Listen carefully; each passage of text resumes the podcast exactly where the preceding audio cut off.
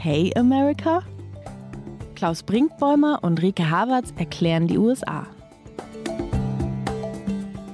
Hallo zu OK America, dem transatlantischen Podcast von Zeit Online und MDR Aktuell. Ich bin Rika Havertz, internationale Korrespondentin von Zeit Online in Berlin. Und ich bin Klaus Brinkbäumer, Programmdirektor des Mitteldeutschen Rundfunks in Leipzig. Das Urteil, Rike, nicht wahr? Das Urteil. Ja, es kann natürlich nur dieses eine Thema geben in unserer Sendung. Wir haben in den vergangenen Wochen schon häufiger über den Supreme Court und Roe v. Wade gesprochen. Jetzt ist das eingetreten, was alle befürchtet hatten, was viele aber auch in den USA, muss man sagen, äh, gehofft hatten. Und genau über dieses Thema werden wir sprechen. Aber vorher, um auch ein bisschen Varianz reinzubringen, ein kleiner Rundumblick noch. So haben wir es, glaube ich, uns überlegt, Klaus. Ja, Joe Biden bei den G7, überhaupt die G7. Joe Bidens expliziter Dank an Olaf Scholz. Wir reden kurz über den Gipfel von Elmau, den NATO-Gipfel mutmaßlich auch und einige andere Themen und kommen dann zum Urteil zurück. Warum hat Joe Biden Olaf Scholz so explizit gedankt? Wir werden es uns gleich anhören, aber warum eigentlich? Ja, weil natürlich Olaf Scholz Gastgeber jetzt war bei den G7 in Elmau. Ich glaube, das war tatsächlich eine Höflichkeit gegenüber dem deutschen Gastgeber. Aber natürlich war es auch eine Schmeichelei, die sicherlich strategisch ist, weil die Deutschen ja zu Beginn des Ukraine-Krieges, auch darüber haben wir häufiger schon gesprochen, nicht das Tempo vorgelegt haben, was sich vor allen Dingen die USA gewünscht hätten. Und ich glaube, das war so ein bisschen die Bestärkungstaktik zu sagen, es ist so toll, dass ihr diese Transition, also diesen Übergang zur Unabhängigkeit von russischem Öl und Gas jetzt so konsequent angeht und bleibt doch bitte dabei, war das, was er, glaube ich, nicht gesagt hat in seinem Dank. Und daher ordne ich es ein als ein strategisches Lob, sowohl für den Gastgeber als auch für das Land, das man braucht natürlich in der mittelfristigen und langfristigen Strategie gegenüber Russland. Und dieser Krieg wird nicht übermorgen vorbei sein. Also strategisch umarmend, eisern umarmend, damit Scholz nicht wegrennen kann? So, so habe ich es interpretiert. Wie siehst du es? Ich sehe es in Wahrheit genauso, Rike. Wir kommen mal kurz zu den konkreten Ergebnissen.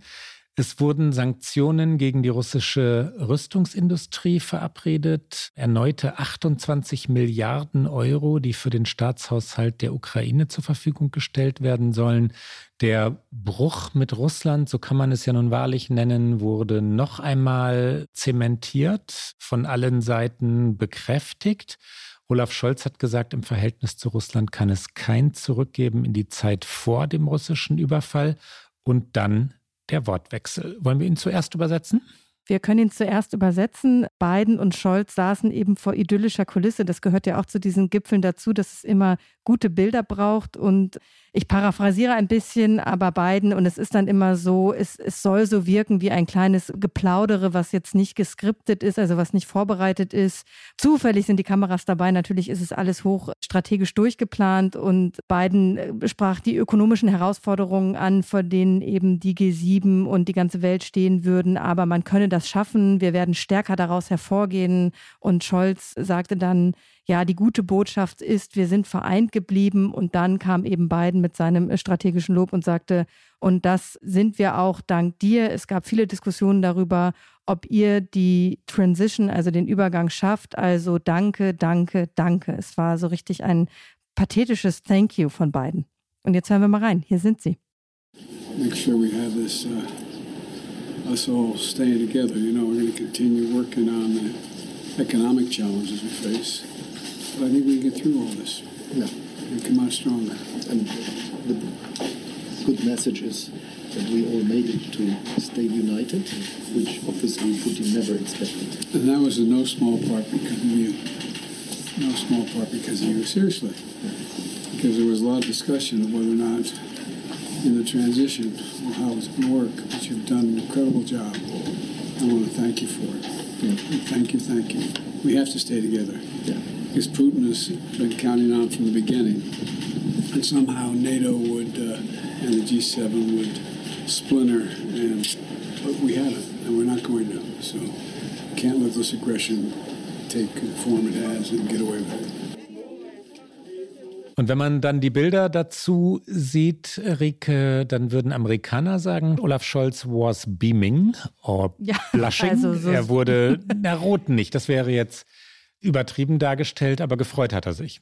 Beaming, soweit er eben beamen kann, würde ich mal sagen. Also ich würde sagen, dass, da gibt es andere Kandidatinnen, die das deutlich besser können. Aber ja, natürlich, er war geschmeichelt und wer lässt sich nicht gerne vom US-Präsidenten so mit Lob überschütten. Und vor allen Dingen Scholz, der ja innenpolitisch und auch international auch schwere Wochen und Monate hinter sich hat. Zu Recht aus meiner Sicht, was seine Performance teilweise angeht. Aber ich glaube, das hat ihm jetzt ganz gut getan in Elmau. Wir wollten einen schnellen Rundumschlag machen. Ein mildes Gesetz gegen Waffen wurde verabschiedet in den USA, aber hoch ein Gesetz. Wir, hatten Huch, darüber. Huch ein Gesetz? Ja, hoch ein Gesetz. Wir hatten darüber geredet, dass es unmöglich sei, dass es im amerikanischen Kongress schlicht nicht mehr denkbar sei, dass überhaupt auf irgendeine Weise das Waffenrecht verschärft werden könne. Und da muss zumindest ich mich korrigieren. Das stimmt so nicht, auch wenn man sagen könnte, es ist ein Gesetzlein oder ein Gesetzchen, jedenfalls kein fulminantes es ist kein fulminantes und dann ist ja noch etwas passiert, was das auch direkt wieder einschränkt. Aber bleiben wir doch erstmal bei dem Gesetz. Es ist noch nicht bei Joe Biden auf dem Tisch zur Unterschrift, weil diesmal der Weg ein anderer ist. Zuerst haben sich die Senatorinnen und Senatoren geeinigt. Jetzt muss es noch durchs House of Representatives, aber da haben die Demokraten so eine sichere Mehrheit, dass Nancy Pelosi schon angekündigt hat, das würden sie schnell durchbringen. Und im Senat gab es eben eine Mehrheit, die man so nicht erwartet hätte. 65 zu 33 Stimmen gab es für dieses Gesetz. Und man muss aber sagen, zu der Wahrheit gehört auch, dass die Republikanerinnen und Republikaner, die mit den Demokraten gestimmt haben, entweder überhaupt nicht mehr zur Wiederwahl stehen, also sagen sie, beenden ihre Karriere im Senat, oder aber nicht jetzt im kommenden November sich einer Wiederwahl stellen. Das heißt, vielleicht eine Stimme, die etwas leichter fiel als in anderen Situationen. Aber was ist überhaupt verabschiedet worden? In dem Gesetz steht, dass die sogenannten Background-Checks, also die Überprüfungen, wer eigentlich eine Waffe kaufen wolle, ausgeweitet werden sollten auf Käufer unter 21 Jahren und dass insgesamt 750 Millionen Dollar in ein Kriseninterventionsprogramm investiert werden sollen dass es unter anderem den Bundesstaaten ermöglicht, potenziell gefährlichen Personen Schusswaffen wieder abzunehmen. 11 Milliarden Dollar sollen in die bessere psychologische Versorgung und auch in psychiatrische Kliniken investiert werden, insbesondere in den sogenannten strukturschwachen Gegenden. Man könnte also auch sagen, das Heartland Americas, also das Innere des großen weiten Landes und die Sicherheit in Schulen wird aufgestockt. Wenn ich das ein Gesetzchen nenne, dann kann man das nach meinem Gefühl jedenfalls deshalb so sagen, diese Regeln werden niemanden daran hindern, Schusswaffen zu kaufen. Nein, und sie werden natürlich auch nicht dazu führen, dass es weniger Schusswaffen im Umlauf gibt im Land. Und das ist ja eins der Kernprobleme, dass so, so viele Waffen im Land im Umlauf sind, mehr als es Bürgerinnen und Bürger gibt. Und deswegen stimme ich dir zu, es ist eher ein Gesetzchen. Und dann passiert ja auch noch nur einen Tag vorher. Und daran sieht man wieder diese, Absurdität des Landes, möchte ich sagen, ich weiß gar nicht, Absurdität, Schizophrenie vielleicht sogar auch, dass eben nur einen Tag vorher der Supreme Court, über den wir gleich noch sehr ausführlich sprechen werden, ein Urteil gefällt hat, das diesen ja, historischen Schritt im Senat, nämlich dass sich Demokraten und Republikaner mal wieder auf etwas einigen können, fast zunichte gemacht hat. Denn das Gericht stufte das verdeckte Tragen von Schusswaffen in der Öffentlichkeit als Grundrecht ein. Das verdeckte Tragen von Schusswaffen heißt im amerikanischen Concealed Carry, also das heißt, dass ich meine Pistole unter der Jacke zum Beispiel äh, tragen kann oder hinten in die Hose gesteckt, dass ich nicht sie offen zeigen muss, wenn ich sie trage. Und es ging um einen Fall in New York und dort ist nämlich, wenn man so eine Concealed Carry haben möchte, noch eine besondere Genehmigung vorgeschrieben. Und das hat der Supreme Court gekippt. Und deswegen geht es nicht nur darum, was in New York künftig möglich ist oder nicht, sondern jeder einzelne Bundesstaat kann natürlich jetzt an diese Gesetze wieder rangehen und Clarence Thomas, der hat für die Mehrheit der konservativen Richterinnen und Richter diese Meinung formuliert und er sagt, das Second Amendment, also der zweite Verfassungszusatz, schütze das Recht des Einzelnen, eine Handfeuerwaffe zur Selbstverteidigung außerhalb des Hauses zu tragen. Also er zieht sich wieder zurück auf eben diesen zweiten Verfassungszusatz, den alle unangetastet lassen in den USA und ermöglicht damit zum Beispiel auch in liberalen Bundesstaaten, wo zum Beispiel Concealed Carry vielleicht überhaupt nicht erlaubt ist oder auch nur mit gewissen Genehmigungen wie in New York, dass dagegen jetzt natürlich Konservative wieder vorgehen können und sagen können, Moment, der Supreme Court hat doch gesagt, laut Verfassung ist das nicht zulässig, dass ich dafür noch eine Extragenehmigung brauche. Sprich, am Ende kann ich nicht mehr sagen, was die Frau in der Supermarktschlange vor mir vielleicht unter der Jacke trägt oder der Mann, der neben mir im Kino sitzt. Und um unser geliebtes New York City kann man in diesem Moment weinen, Rike, weil New York ja eine Geschichte der Gewalt hat, die, wenn man jetzt mal die Exzesse äh, als Maßstab nimmt, immerhin und glücklicherweise einige Jahrzehnte zurückliegt. Das heißt nicht, dass es nicht auch in den vergangenen Jahren Morde und Drogenkriminalität gegeben habe, aber die ganz, ganz rauen und brutalen Zeiten waren die 60er und 70er Jahre, die frühen 80er noch. Und dann machte sich New York auf den Weg, ziviler zu werden, eine Zivilgesellschaft aufzubauen, Sozialprogramme wirklich ernst zu nehmen, die Polizei besser auszurüsten und vor allem aber auch besser auszubilden. Und New York wurde eine vergleichsweise sichere Großstadt. Und dann, viele New Yorker übrigens beklagen das, auch eine Stadt, die immer teurer wurde, die Immobilienpreise stiegen. Und weil in den letzten Jahren das soziale Gefüge, wie man immer so schön sagt, wieder ins Rutschen kam und weil die Unterschiede zwischen ganz reich und ganz arm so eklatant wurden, hat auch die Kriminalität wieder zugenommen. Ja, Raubdelikte, auch Morde und Drogenkriminalität sowieso. Es gibt eine enorme Obdachlosigkeit jetzt wieder in New York City. Das Letzte, was diese Stadt braucht in diesem Moment, sind mehr Schusswaffen. Und die kommen jetzt das ewige Waffenthema gibt es schon ein bisschen länger als das ebenso ewige Thema, wie es um Joe Biden bestellt ist. Vor allen Dingen Konservative lasten ihm ja immer an, dass er eigentlich nicht mehr fit for duty sei, also dass er eigentlich nicht mehr fit genug sei, um im Weißen Haus zu sitzen. Seine medizinischen Bulletins sprechen eine andere Sprache, die ja die US-Präsidenten auch regelmäßig veröffentlichen. Und dann passierte aber etwas, was wiederum beide Seiten, also Linke wie Rechte, zum Anlass nahmen, vor allem in den sozialen Medien einen Kampf zu starten, nämlich Joe Biden fiel vom Rad. Er hatte einen Ausflug unternommen, zusammen mit seiner Ehefrau Jill.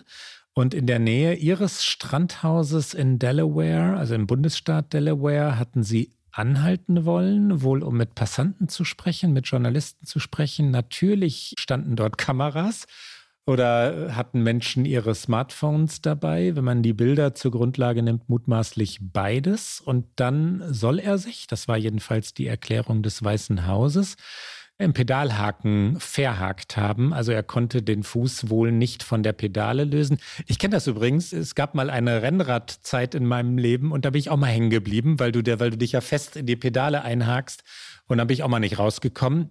Und äh, vielleicht war es das, ich kann es nicht genau beurteilen, aber er fiel um. Und ein Präsident, der umfällt, der vom Fahrrad fällt, das ist das letzte Bild, was ausgerechnet Joe Biden, der so in Frage gestellt wird, wie du es gerade gesagt hast, Rike, in einem Wahlkampf und in einem solchen sind die USA gebrauchen kann.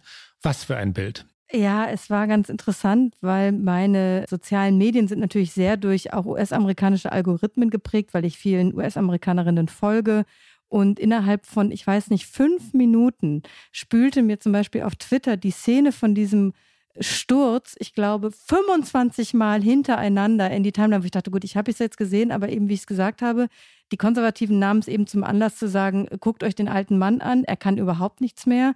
Und die Linke versuchte unter einem Hashtag, der mir gerade entfallen ist, aber es war sowas wie Hashtag 79 still going strong. Ich übertreibe jetzt etwas, aber eben der fitte 79-Jährige daraus zu machen, dass er total fit sei und dass das doch jedem passieren könnte. Und es kann wahrscheinlich jedem passieren, aber daran sieht man auch mal wieder, wie krass unter Beobachtung er natürlich in jeder seiner Bewegungen ist und wie sehr in einem so aufgeheizten Wahlkampf, du hast es gesagt, sie sind einfach im Wahlkampf, jede Geste, jeder Schritt, jeder Sturz, alles zählt. Ich weiß gar nicht, wie schlimm es wäre, wenn Olaf Scholz sich mal irgendwie, weiß ich nicht, vertreten würde. Also ich glaube nicht, dass die Aufregung so groß wäre, mutmaßlich. Es war eigentlich ein, also es waren ganz nette, auch total harmlose Bilder zunächst. Biden fuhr halt mit dem Rad, trug einen Helm, und es sah halbwegs sportlich aus. Und dann aber natürlich dieser Sturz, der in Karikaturen natürlich übersteigert wird jetzt und in Fotomontagen auch. Da sitzt dann der Präsident auf einem Dreirad oder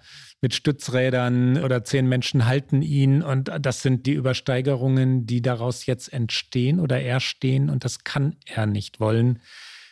Ein viertes Thema noch, ehe wir zu dem Urteil kommen? Zum wirklichen Sport zum wirklichen Sport kommen wir jetzt. Nur ganz, also von mir aus gerne ganz kurz, nur weil wir in den vergangenen Wochen immer wieder darüber geredet hatten, ist es eine Frage schlichter Vollständigkeit. Die Golden State Warriors haben die Meisterschaft der NBA, also der National Basketball Association, gewonnen. Rauschend gespielt hat vor allem Stephen Curry. Und die Colorado Avalanche haben die Meisterschaft in der NHL Eishockey gegen Tampa Bay Lightning gewonnen, jeweils in sechs Spielen, beide, also Golden State und Colorado, und sind also die neuen Meister. Und wie gesagt, ich sage es, weil wir darüber ja nun ausführlich philosophiert haben, Rike. Und ich sage nur einen Halbsatz. Wer Interesse hat, der findet bei YouTube zum Beispiel sehr, sehr leicht sehr kunstvoll zusammengeschnittene Videos von allen oder nicht allen, aber vielen von den spektakulären Drei-Punkte-Würfen von Steve Curry. Und ich habe mich da ein bisschen ablenken lassen, sagen wir es mal so. Ich habe die sehr lange angeguckt und es ist äh, schon erstaunlich, wie er gespielt hat in dieser Finalserie. Ja, und das ist einer derer, die Basketball wirklich verändert haben, so wie vor vielen Jahren mal Michael Jordan. Curry hat mit seinen Distanzwürfen wirklich ein anderes Spiel entwickelt und ist ein Könner. Aber wir kommen zum Thema, oder? Wir kommen absolut zum Thema. Es geht um die erwartete Entscheidung in der Frage, hat Roe v. Wade das Grundsatzurteil, was wir schon häufiger erklärt haben. Ich sage es nur noch mal einmal ganz kurz. Roe v. Wade war die Entscheidung 1973, in der der damalige Supreme Court entschieden hat, dass Frauen im Land ein Recht auf einen Schwangerschaftsabbruch haben und zwar im ersten Trimester, also in den ersten zwölf Wochen, äh, uneingeschränkt und bis zur 24. Woche, also bis zum Ende des zweiten Trimesters mit Einschränkungen. Und diese verfassungsmäßige Freiheit, eine eigene Entscheidung zu treffen über das, was mit dem eigenen Körper passiert, das haben die Richterinnen und Richter des jetzigen Supreme Court wieder zurückgenommen. Und wir sind in mitten eines Kulturkrieges. Wir sind in der, ich hätte jetzt gerne gesagt, Endphase, aber es ist nicht zu Ende, es wird weitergehen. Nennen wir es mal, wir sind in, in der vorläufigen Hochphase eines Konfliktes, der über Jahrzehnte schwelte. Wir erleben etwas, das strategisch vorbereitet wurde. Genau dieses Urteil ist das, was die Evangelikalen in Amerika, die sehr weit rechts stehenden Bewegungen unbedingt erreichen wollten, gegen den Mehrheitswillen, gegen das, was wirklich die Bevölkerung heutzutage für angemessen hält. Wir kommen dazu später nochmal. Es wird drastische praktische Auswirkungen haben, vor allem in armen oder ärmeren Bundesstaaten. Es ist fundamental, historisch. Solche Adjektive verwenden wir beide nicht oft, Rike, und jetzt passen sie.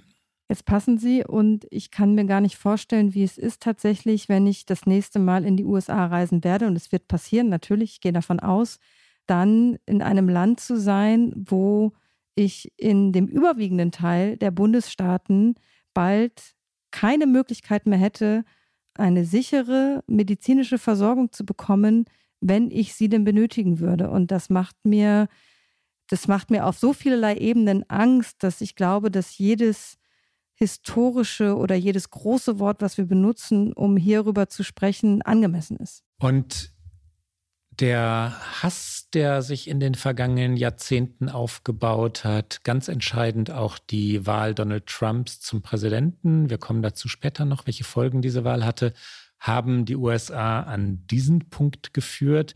Es gibt eine Autorin beim New Yorker, Gia Tolentino, die oft genug und immer wieder zur neuen Joan Didion erklärt wird, weil sie kulturpolitische, soziale Themen ja sieht, scharfsinnig betrachtet, analysiert, teilweise auch vorhersieht, erkennt, beschreibt, wie wenige Journalistinnen und Journalisten. Und die hat einen Absatz geschrieben, der es für mein Gefühl wirklich auf den bringt. Ich kann es im Moment nur im Original vorlesen. Vielleicht liefern wir eine kurze, zusammenfassende Übersetzung nach. Hier kommt also Gia Tolentino.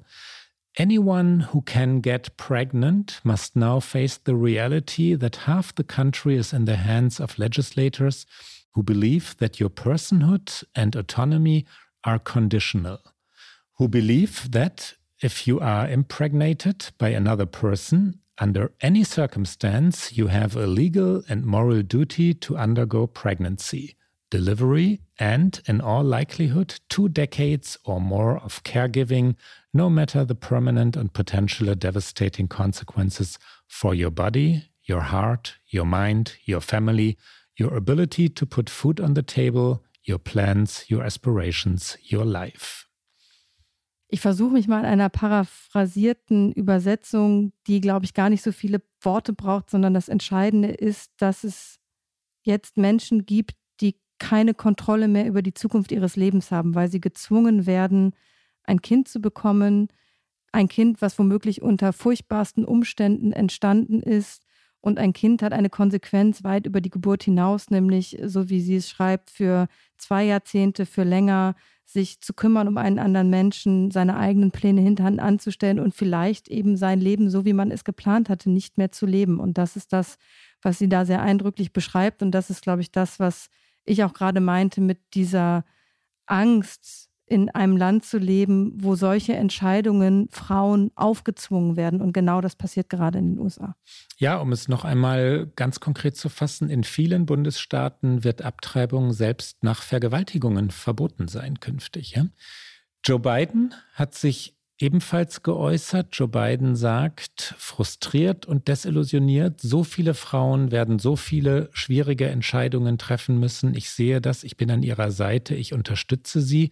Zentrale Prinzipien wie Gleichstellung, Freiheit, Würde verlangen, dass Roe v. Wade, also das Grundsatzurteil, das jetzt aufgehoben wurde, ich mache weiter im Zitat, nicht hätte gekippt werden dürfen. Das Urteil zeigt, wie extrem das Gericht geworden ist. Hier kommt Joe Biden. I know so many of us are frustrated and disillusioned that the court has taken something away that's so fundamental. I know so many women are now going to face incredibly difficult situations. I hear you. I support you. I stand with you. The consequences and the consensus of the American people, core principles of equality, liberty, dignity, and the stability of the rule of law demand that Roe should not have been overturned. With this decision, the conservative majority of the Supreme Court shows how extreme it is, how far removed they are from the majority of this country. They made the United States an outlier among developed nations in the world. But this decision must not be the final word. Und ich finde, das zeigt zweierlei. Zum einen ist es interessant, weil Joe Biden ist Katholik und neben den Evangelikalen waren für lange, lange Zeit die Katholiken vor allen Dingen diejenigen, die extrem politisch auch waren in dem Versuch, Abtreibungen zu verbieten, zu verhindern, die sich immer dagegen eingesetzt haben, dass so etwas wie Roe v. Wade überhaupt als Urteil kommen könnte. Und das zeigt den Wandel natürlich da. Es, Biden ist seit langem der erste Katholik im Weißen Haus, aber er positioniert sich klar an der Seite der Frauen. Ich finde, das ist in diesem Statement deutlich. Und das Zweite ist das, was er am Ende sagt. Das Urteil zeigt, wie extrem das Gericht geworden ist. Und damit hat er ein Adjektiv diesem Gericht beigemessen, was dieses Gericht eigentlich nie haben sollte. Also so wie das System der USA einmal erdacht wurde, so wie die Rolle des Supreme Courtes von den Gründervätern erdacht wurde, hatte es nie die Rolle, in irgendeiner Form extrem zu sein, in irgendeiner Art und Weise so eine Art von Politik zu betreiben, wie es die Richterinnen und Richter jetzt tun. Und das finde ich sind die zwei entscheidenden Dinge in diesem Auszug von Joe Bidens Statement, was er gegeben hat, nachdem das Urteil gekippt worden war. Ja, die, die Äußerungen von Politikerinnen der Demokraten zielen in die gleiche Richtung, verwenden ähnliche Begriffe. Alexandria Ocasio-Cortez hat den Begriff Impeachment hineingebracht. Also die Richter sollen des Amtes enthoben werden. Und da denkt man dann sofort an Donald Trump und ist auf der Ebene, die du gerade angesprochen hast, Extremismus. Ne? Absolut. Es wird jetzt ja auch wieder diskutiert, ob man nicht doch dafür sorgen soll, den Supreme Court zahlenmäßig, was die Posten angeht, zu erhöhen. Dafür müsste aber der Filibuster abgeschafft werden, damit die Republikaner es im Senat nicht blockieren können. Es würde auch gar nicht mehr viel Zeit bleiben, weil nach den Midterms wissen wir natürlich überhaupt nicht, wie die Mehrheitsverhältnisse im Senat sind. Mutmaßlich nicht mehr so, dass sie den Demokraten in irgendeiner Art und Weise helfen können. Gleichzeitig haben wir auch schon oft über diesen Mechanismus des Filibuster gesprochen und dass auch dafür keine Mehrheit vorhanden ist, ihn abzuschaffen, weil zum Beispiel unter anderem Joe Manchin, der eher konservative demokratische Senator, immer sagt, er ist dagegen, den Filibuster abzuschaffen. Und ich weiß auch nicht, ob das die Lösung ist. Was, was passiert dann, wenn man sagt, okay, jetzt haben wir gerade die Kontrolle und jetzt erhöhen wir die Richterposten von neun auf elf, um da wieder ein Gewicht herzustellen?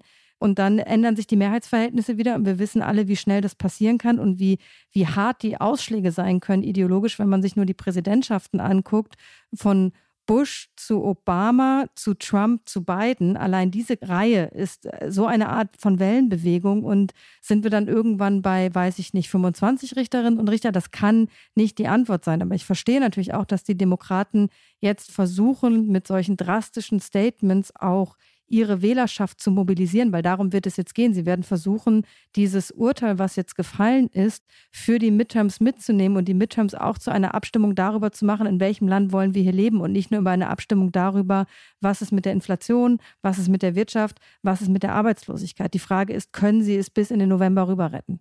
Machen wir doch, ehe wir nachher in einem hoffentlich kunstvollen Bogen wieder in die Gegenwart kommen, einen dreiteiligen Rückblick. Zunächst nicht ganz so weit zurück. Dieses Urteil, das wir jetzt gerade diskutieren, hat sich angekündigt, weil es eine Indiskretion gegeben hatte, die für uns schon einmal Thema für eine eigene Sendung war, Rike.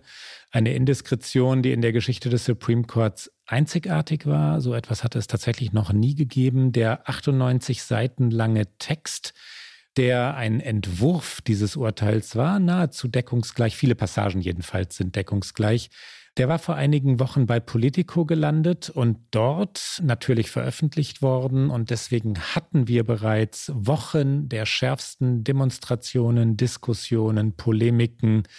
Die Wut hatte sich aufgebaut. Jenen Entwurf hatte Samuel Alito verfasst, einer der konservativen Richter des neunköpfigen Supreme Courts, der auch jetzt einer der sechs war, die dieses Urteil gefällt haben. Und dann in aller Kürze noch einmal der Fall, um den es eigentlich ging bei dieser Entscheidung, weil Roe v. Wade stand natürlich nicht zur Debatte, sondern es ging um einen anderen Fall. Es geht um einen Fall aus Mississippi, oder es ging um einen Fall aus Mississippi, wo es nur noch eine verbliebene Klinik im ganzen Bundesstaat gibt. Jetzt muss man sagen, bald gab, weil ihre Tage sind gezählt.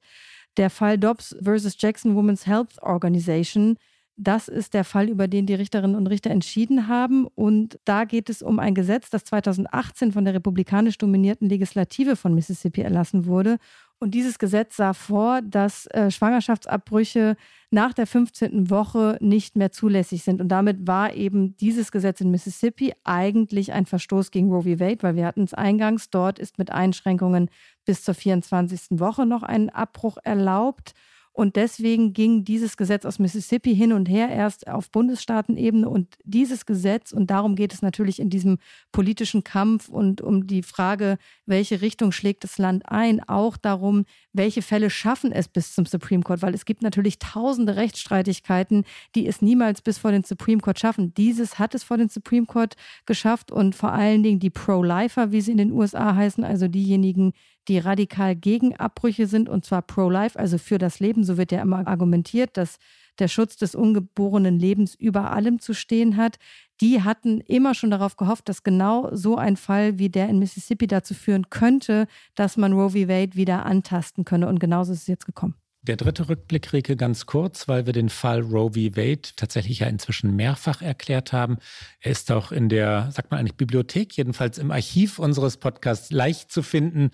Roe v. Wade also, das eigentliche Urteil, das Grundsatzurteil, das für unumstößlich gehalten wurde. Ich weiß gar nicht, jedenfalls viele Demokraten, viele Liberale haben gehofft, dass es unumstößlich sei, wurde im Januar 1973 gefällt, damals mit sieben zu zwei Stimmen.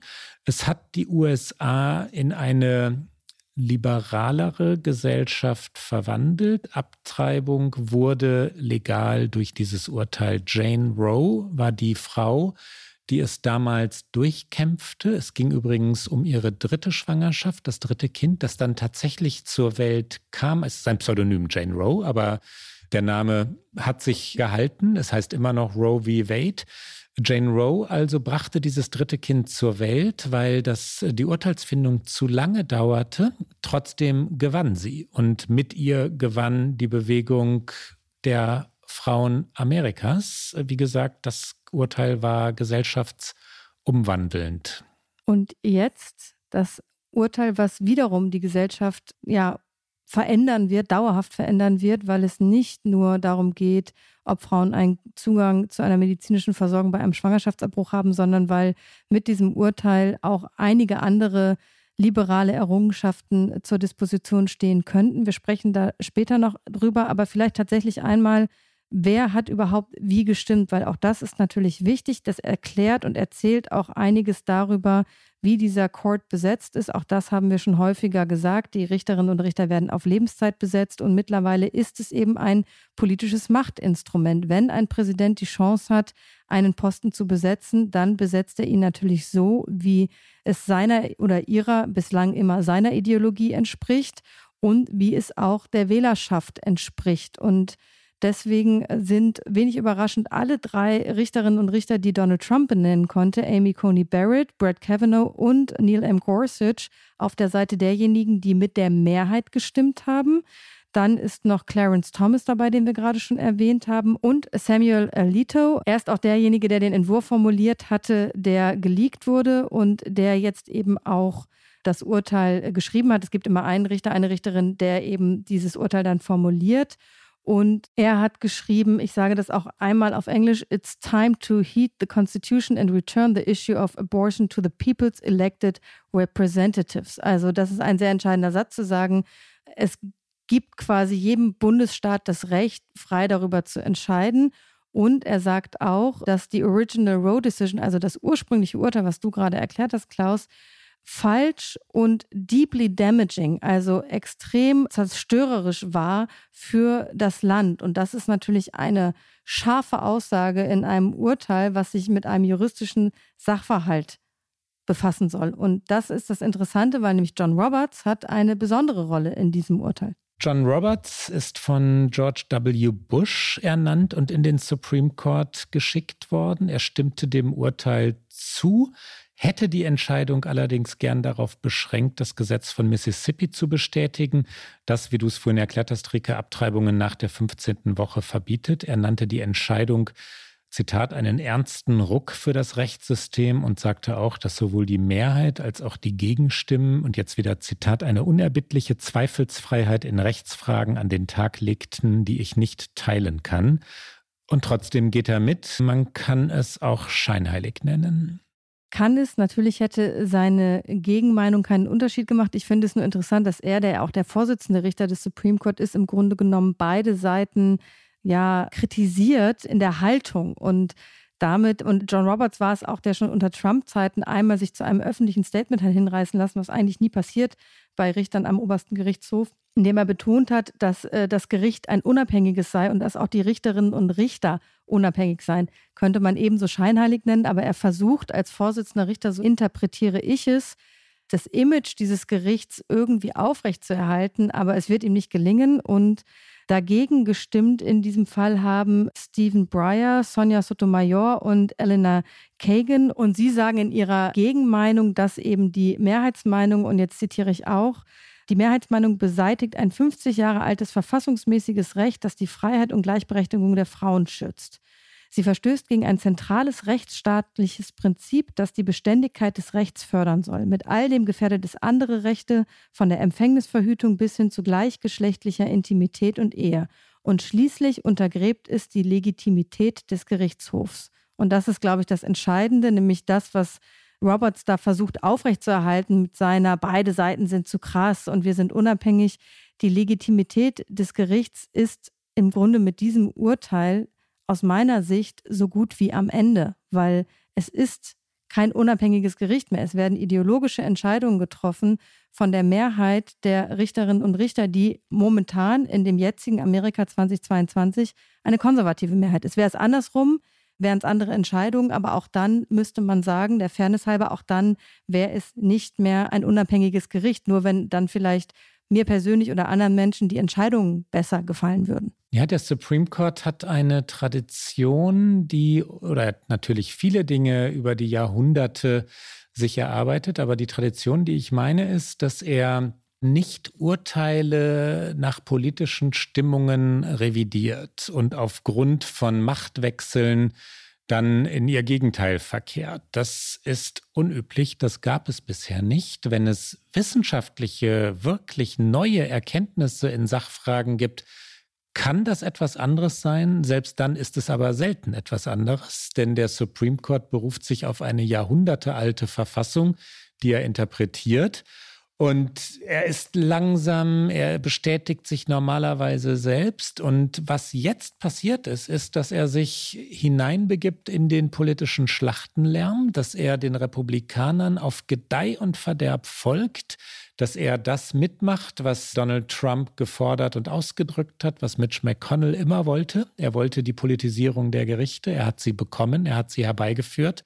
Und das erleben wir jetzt. Ja, damit ist der Supreme Court Teil des Schlachtengetümmels, steht nicht mehr darüber.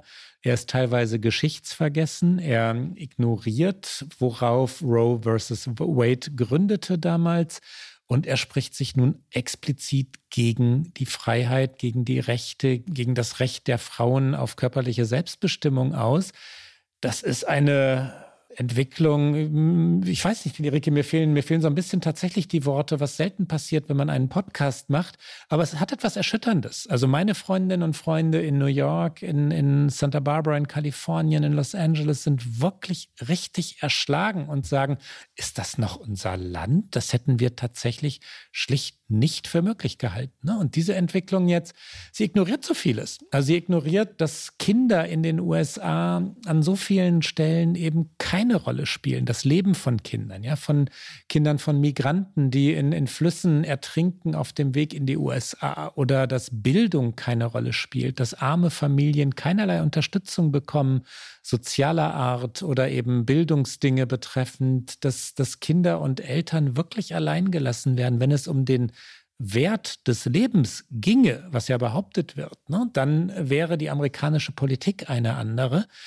Das ungeborene Leben spielt auch nicht immer eine Rolle in der amerikanischen Politik. Nee, es geht schon ganz bewusst darum, Frauen in ihrer Freiheit einzuschränken und das ist gelungen.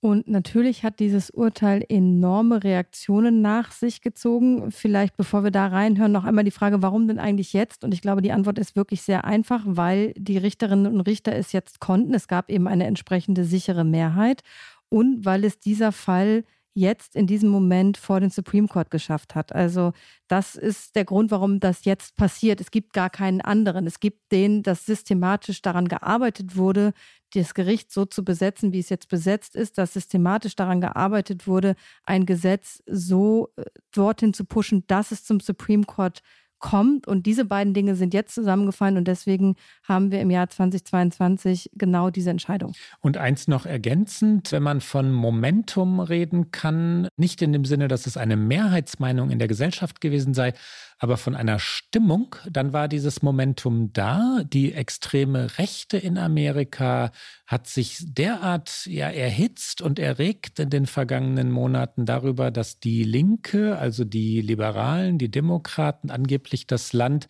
moralisch in den Abgrund führen würden, ja, und dass denen unbedingt etwas entgegenzusetzen sei.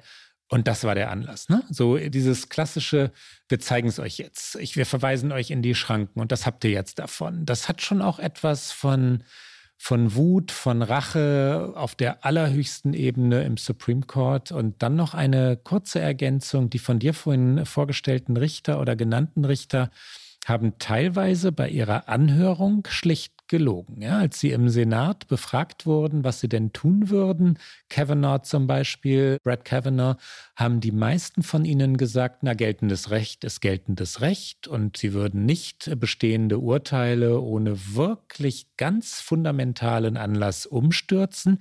Sie haben also den Demokraten gegenüber ja, jedenfalls doch, Sie haben es ausgedrückt. Sie haben es gesagt, äh, wir werden Roe v. Wade stehen lassen und haben dann, als Sie an der Macht waren, an der Macht im Supreme Court, anders gehandelt. Dann jetzt zu den Reaktionen. Es ist, seit dieses Urteil gefällt wurde, demonstriert worden, überall im Land. Zu Tausenden, Zehntausenden sind Menschen auf die Straße gegangen. Es gibt zwei Oten, die wir vielleicht einfach hintereinander spielen. Der eine ist tatsächlich die Reaktion von den Demonstrantinnen und Demonstranten, die, die Pro-Choicer sind, also Pro-Choice für eine Wahlfreiheit. Und da fallen so Sätze wie, ich bin hier, weil ich mich einfach unterstützend zeigen will. Ich bin privilegiert, aber so viele Frauen im Land haben dieses Privileg nicht mehr, dass sie sich jetzt eine medizinische Versorgung leisten können, weil es jetzt für viele Frauen weite Wege bedeuten wird, überhaupt irgendwo hinzukommen, wo sie noch Hilfe bekommen können. Dann heißt es, ein Schwangerschaftsabbruch ist eine Gesundheitsversorgung. Dann We won't go back, also wir werden nicht zurückgehen. Das ist im Grunde der Slogan der Bewegung jetzt geworden. Wir werden uns diesem Gericht nicht unterwerfen, ist noch so ein Spruch, den man hört und aber auch etwas, was viele Leute jetzt befürchten, America is going back to the Middle Ages, also dieser Rückschritt, den die USA mit diesem Urteil machen. Wir hören einmal rein in diese Ansammlung von Stimmen von frustrierten, enttäuschten Bürgerinnen. I'm here just to support everybody who's out and everybody who might be having a hard time now. I know that I'm privileged to have the resources to be able to solve problems that might, might arise from an unwanted pregnancy.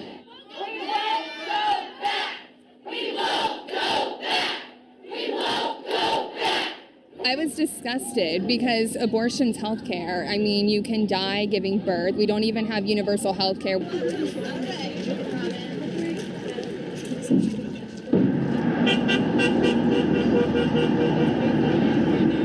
The the bright spot is just that we're not going to obey.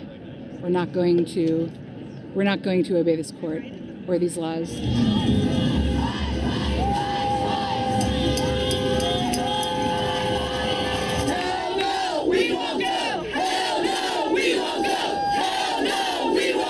Means America's going back to the Middle Ages in so many ways. You have a country like America, the United States of America, quoting 13th century law.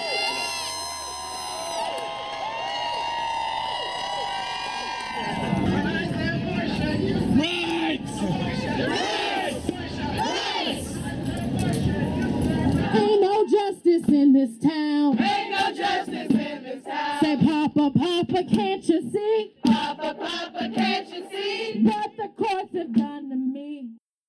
Und die Pro-Lifer brauchten gar nicht so viele Worte. Da hören wir einfach nur mal kurz rein, in was für einen Jubel sie eben ausbrachen. Und das ist eben auch Teil der USA, dass es sehr, sehr viele Menschen gibt, die dieses Urteil feiern. Und sie haben vor dem Supreme Court in Washington, D.C. gejubelt. Auch das hören wir einmal.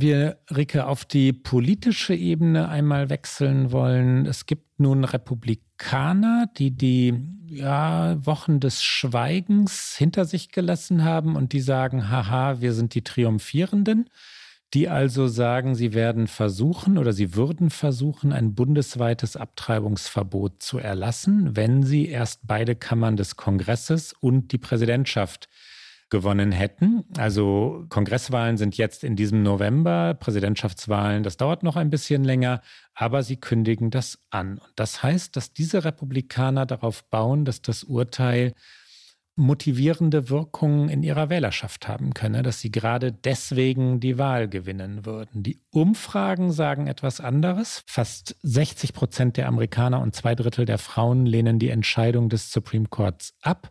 58 Prozent der Amerikaner und Amerikanerinnen sagten, sie würden ein Bundesgesetz zur Legalisierung der Abtreibung befürworten. Aber Politisierung über Polarisierung hat in den USA schon des Öfteren funktioniert. Und es kann schon sein, dass die Republikaner mit dieser Mobilisierung nun Erfolg haben werden. Es ist aber auch möglich, dass die Demokraten äh, jetzt Rückenwind bekommen für die Midterm Elections, die wir vorhin schon kurz angesprochen haben. Sie hatten eigentlich kein Gewinnerthema und jetzt gibt es ein Wutthema, ein emotionales Thema auch auf der liberalen Seite. Seht her, was in unserem Land passiert, wenn ihr nicht wählen geht. Das kann schon auch die Midterms nochmal drehen, nicht wahr? Ja, genau, das habe ich ja gerade schon angesprochen, dass die Frage ist, ob sie es auch bis dahin rüber retten können. Ich glaube schon. Ich glaube, es zeigt aber natürlich für die Demokraten auch, was sie auch für Fehler gemacht haben. Sie waren, das hast du schon angedeutet, im Grunde zu bequem. Sie haben nicht erwartet, dass so etwas wie Roe v. Wade tatsächlich fallen könnte. Es war nie das ausschlaggebende Thema für die Demokraten. Und jetzt werden wir sehen, dass das, was der Supreme Court im Grunde genommen in seiner Mehrheitsmeinung auch schon gesagt hat, man müsse eben diese Frage wieder in die Hände derer legen, die vom Volk gewählt sind, also in die einzelnen Bundesstaaten. Und jetzt gehen dort natürlich juristische und politische Auseinandersetzungen los. In Florida etwa geht es darum, ob ein Abtreibungsverbot nach 15 Wochen aufrechterhalten werden kann. In Kalifornien, wo die demokratische Regierung schon gesagt hat, sie wolle auf jeden Fall, dass der Bundesstaat ein sicherer Hafen für Frauen werden würde. Dort wird jetzt daran gearbeitet, einen Verfassungszusatz zur kalifornischen Verfassung zu verabschieden, um Frauenrechte dort zu schützen. Und das wiederum wird beide Seiten, glaube ich, motivieren, so wie du es gerade gesagt hast, zu versuchen, den Leuten auch zu vermitteln, es ist wichtig, dass ihr wählen geht. Es ist vor allen Dingen zentral, dass ihr auch wählen geht, wenn es um euren eigenen Bundesstaat, um euer eigenes County, aber vor allen Dingen auch um euren eigenen Bundesstaat geht, weil dort werden in vielen entscheidenden Fragen beim Waffenrecht, wir haben es eingangs gesagt, ist es jetzt ähnlich, werden entschiedene Fragen geklärt werden. Da ist, wer Präsident im Weißen Haus ist, relativ unerheblich. Wer aber Gouverneur ist, wer die Mehrheiten in den Bundesstaaten hat, in den jeweiligen Kammern, das wird entscheidend. Und deswegen glaube ich, dass im besten aller Fälle es zu einer enormen Wählermobilisierung kommt, aber man hat in den USA eben auch schon oft erlebt, dass die Aufregung immens groß ist und, und, und der, der Outrage, jetzt fehlt mir gerade wieder das deutsche Wort, aber ich finde Outrage auch einfach so ein schönes englisches Wort. Also es ist mehr als Empörung. Es ist tatsächlich ja so ein Aufschrei und der aber dann nach wenigen Wochen auch wieder im eigenen Alltag untergeht. Und das diejenigen von den Demokratinnen und Demokraten, die privilegiert genug sind, sich um ihre medizinische Versorgung nie Sorgen machen zu müssen, vielleicht dann auch eben wieder dieses Thema aus dem Fokus verlieren. Das wird, glaube ich, die spannende Frage in den kommenden Monaten sein und auch, wie die Demokratinnen damit umgehen, dass sie dieses Thema aufrechterhalten. Und das muss man ja sagen, das haben die Konservativen sowohl auf politischer als auch auf ideologischer Ebene geschafft. Sie sind immer dran geblieben an den Themen, für die sie extrem gekämpft haben, die für sie eine entscheidende ideologische, identitätspolitische Bedeutung haben. Und eben gerade deswegen kann man davon ausgehen, dass sie auch an dieser Stelle nicht aufhören werden. Bei Themen wie dem Waffenrecht, das wir zu, zu Beginn dieser Folge schon angesprochen haben, sowieso. Es gibt aber eben auch die Erwartung in Amerika, dass es nun weitergehen werde mit Gesetzen, die die Liberalisierung des Landes zurückdrehen sollen. Also gleichgeschlechtliche Ehe, Empfängnisverhütung, solche Themen, dass dort schärfere Gesetze, Verbote Transgender-Rechte auch betreffend, also solche Themen betreffend, Verbote also erlassen werden, dass die Gesellschaft wieder deutlich konservativer werden soll und wird, weil dieser Supreme Court erst angefangen hat. Ein Richter immerhin, Clarence Thomas, hat das Gericht explizit aufgefordert, auch andere Entscheidungen zu revidieren. Und der meint das ernst. Er meint es ernst und deswegen ist das, was im Vorfeld alle befürchtet haben, dass eben das Recht auf Empfängnisverhütung, das Recht auf gleichgeschlechtliche Ehe, all diese Dinge, dass die wieder vom Supreme Court verhandelt werden und alle können sich vorstellen, wie das dann ausgeht. Und das ist etwas, was nicht einfach so aufhören wird. Das ist nicht mit der nächsten Wahl vorbei, weil diese Richterinnen und Richter werden bleiben. Das wird über die nächsten, ja, vermutlich, ich mag gar keine Prognose wagen, wie lange diese 6 zu 3 Mehrheit aufrechterhalten wird, aber mindestens eine Dekade aus meiner Sicht. Es müsste schon sehr viel passieren, dass man von einer 6 zu 3 konservativen Mehrheit auf einmal wieder zu einer 5 zu 4 liberalen Mehrheit zurückschwenkt. Zumal allein die drei Richterinnen und Richter, die Trump benannt hat, bei bester Gesundheit und nicht besonders alt sind. Ricke, wir hatten die sogenannten Trigger Laws schon angesprochen. Trigger Law meint, dass ein Gesetz automatisiert oder automatisch in Kraft tritt, wenn ein höheres Urteil fällt. Die Trigger Laws bedeuten, dass in 13 Bundesstaaten Abtreibung jetzt automatisch und sofort illegal wurde. Mutmaßlich wird etwa die Hälfte der 50 Bundesstaaten Schwangerschaftsabbrüche weiter ermöglichen. Das bedeutet aber für viele, viele Menschen in den USA sehr, sehr, sehr weite Wege und Kosten, die das Budget, also die finanziellen Möglichkeiten der betreffenden Frauen schlicht übersteigen. In dem Urteil, über das wir jetzt diskutiert haben heute, spiegelt sich nach meinem Gefühl vor allem auch eine extreme und geradezu erschütternde Frauenfeindlichkeit und ein Beharren auf ganz, ganz alten Gesellschaftsbildern, so die, die Furcht der Trumps dieser Welt oder McConnells dieser Welt vor zum Teil auch jungen, vor allem aber selbstbewussten, erfolgreichen, liberalen Frauen. Und die werden durch dieses Urteil und durch die Politik, über die, über die wir hier reden, auf ihren Platz, an ihren Platz natürlich in An- und Abführung, ihren sogenannten Platz aus Sicht dieser genannten Männer nämlich verwiesen. Darum geht es. Darum geht es. Ein Halbsatz vielleicht dazu noch, dass, weil das darf man nicht außer Acht lassen, auch es sehr viele Frauen gibt, die Pro-Lifer sind, die extrem dafür eintreten, dass Schwangerschaftsabbrüche verboten werden. Aber auch da geht es um Rollenbilder. Da geht es natürlich auch um ihre Rolle, in die sie sich selbst reinbegeben haben, vor allen Dingen in diesem konservativ-christlichen Umfeld als Mutter, als Versorgerin, als meistens nicht berufstätige Frau und eben die Mutter als Überrolle und eben genau nicht das, was du gerade angesprochen hast, emanzipierte, selbstbewusste, unabhängige Frauen, sondern eben das genaue Gegenteil und das Verharren in diesen Bildern. Und deswegen geht es natürlich im größeren Kontext auch noch um mehr als nur um die Frage, habe ich das Recht, eine Schwangerschaft zu beenden, sondern es geht um Bildung, es geht um Religion, es geht um Gleichberechtigung und all diese Themen schwingen mit. Und deswegen ist es eine Debatte, die lange, lange, lange nicht vorbei ist und die weit, und damit kommen wir quasi zum Anfang zurück, als ich sagte, es geht weit über diese eine Frage hinaus. Und das ist das, was ich damit sagen wollte. Aus republikanischer Sicht könnte eine Strategie darin liegen, aus diesem Urteil Familienpolitik entstehen zu lassen, also die Unterstützung für Familien, Geld für Bildung, Hilfe für die betroffenen Frauen dann würde eine veränderte Sozialpolitik sich daraus entwickeln. Allein mir fehlt der Glaube.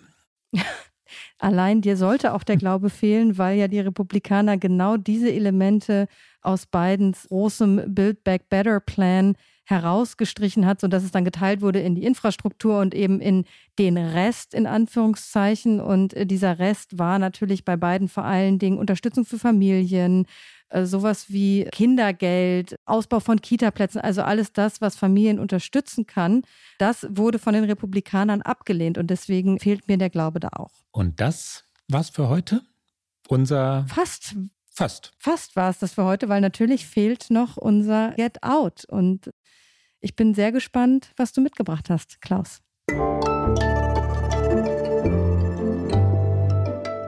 Get Out. Und ich möchte heute mal über den Atlantik nach Europa wechseln. Das ist eine Ausnahme. Wir empfehlen meistens amerikanisches Rieke.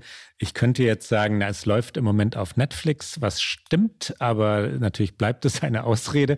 Ich möchte Borgen empfehlen. Die vierte Staffel ist online und für mich ist Borgen die beste politische, fiktionalisierte Serie, die ich kenne. Und das ist ja ein ganz schöner Superlativ, wenn man Serien mag und zum Teil sogar liebt, wie House of Cards oder West Wing oder Homeland. Äh, nee, Borgen. Borgen ist für mich die besonders stimmig, auch Fakten faktengetreu, wenn man das überhaupt so, so andeutungsweise sagen darf, erzählte Serie. Es geht, ich, ich fasse mich ein bisschen kürzer, es geht um Birgitte Nieborg, die jetzt in dieser vierten Staffel Außenministerin in der dänischen Regierung ist. In den ersten drei Staffeln war Birgitte Nieborg auch mal mächtiger, sie war auch mal Regierungschefin, da war sie eine Heldin, meistens jedenfalls, so hin und wieder ein bisschen gebrochen, aber meistens eine Heldin. Jetzt hat sie ihre Ehe aufs Spiel gesetzt und verloren. Sie ist geschieden, die Kinder sind aus dem Haus, sie ist als Regierungschefin gestürzt. Sie ist zynischer geworden, durchtriebener auch. Und der Konflikt ist einer unserer Zeit. In Grönland wird ein riesiges Ölfeld entdeckt. Enorme Einnahmen versprechen Grönland die Unabhängigkeit von Dänemark. Und nun schreitet die Außenministerin Nieborg zur Tat. Und wie gesagt, durchtrieben und zynisch sind jetzt keine ihr fremden Begriffe mehr. Wie schön, Borgen, vierte Staffel, liegt bei mir noch auf der Watchliste. Ich hebe mir manchmal so sehr gute Serien und ich finde, Borgen ist eine für schlechte Zeiten aus. Vermeintlich sind gerade schlechte Zeiten, aber ich denke dann immer, vielleicht kommen noch mal schlechtere Momente und dann brauche ich was Gutes, was ich gucken kann. Insofern, ich freue mich schon drauf, das zu sehen. Rike, und du? Ich habe tatsächlich ein Get Out mitgebracht, was ein bisschen im Thema bleibt, nämlich einen sehr eindrücklichen Text, den ich empfehlen möchte aus dem New Yorker über die letzten Stunden einer Klinik in Houston, eine der größten des Landes und wie die Menschen dort Roe v. Wade und eben das Supreme Court Urteil, was Roe v. Wade gekippt hat, aufgenommen haben und eben wie die Menschen dort und auch die Frauen, die dort Hilfe suchen, die letzten Stunden dieser Klinik erleben. Und das ist genau das, was jetzt überall im Land passieren wird. Und deswegen möchte ich diesen Text empfehlen. Man findet ihn auf der Seite des New Yorker, aber natürlich auch bei uns verlinkt in den Show Notes. Und damit ich nicht ganz so deprimiert ende, habe ich als Bonus noch ein Lied mitgebracht. Und zwar finde ich vom Titel her genau das Richtige für diese Sendung, nämlich Man, I Feel Like a Woman von Shania Twain, ursprünglich schon ein alter Klassiker und neu gesungen von Shania Twain zusammen mit Harry Styles auf dem Coachella Festival dieses Jahr. Und das, liebe Hörerinnen und Hörer, war's für heute bei OK America. Sie hören uns alle zwei Wochen donnerstags auf Zeit Online, mdr.de, in der ARD-Audiothek und auf allen guten Podcast-Kanälen, sowie immer wieder mal auch sonntags beim Podcast Sonntag von MDR aktuell. Und unsere nächste Sendung hören Sie am 14. Juli. Und wenn Sie uns schreiben wollen, erreichen Sie uns wie gewohnt unter okamerica.zeit.de. Bis dann. Bis bald.